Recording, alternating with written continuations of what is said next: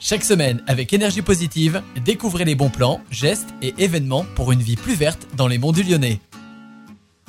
Bonjour à vous, c'est FX. Aujourd'hui, euh, embarquons ensemble pour une visite passionnante au cœur des monts du Lyonnais et plus précisément à Saint-Denis-sur-Coise où se trouve le site de méthanisation qui s'appelle Métamoly et Biogaz.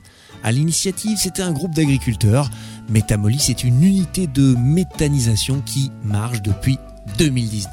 Elle traite les effluents d'élevage de six fermes locales et les biodéchets du territoire pour créer un gaz 100% renouvelable. La particularité de Métamoly, c'est son action collective. Les agriculteurs sont les principaux acteurs, mais ils ont été rejoints par des partenaires comme NJ Suez, euh, Meta Biodéveloppement, la SEM Soleil, le fonds participatif Énergie Partagée, le fonds OSE et Unica. Cette initiative a également catalysé le développement de la région en collaboration avec la communauté de communes des Monts du Lyonnais, une station bio-GNV, c'est-à-dire pour le gaz naturel pour les véhicules, a même vu le jour depuis maintenant près de 4 ans.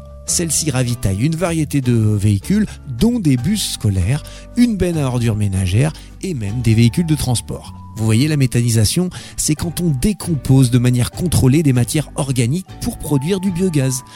Ce biogaz peut être utilisé soit comme carburant, soit pour générer de l'électricité ou être injecté dans un réseau de gaz après purification. Un exemple concret de la démarche de transition énergétique dans les monts du Lyonnais que je souhaitais vous présenter aujourd'hui.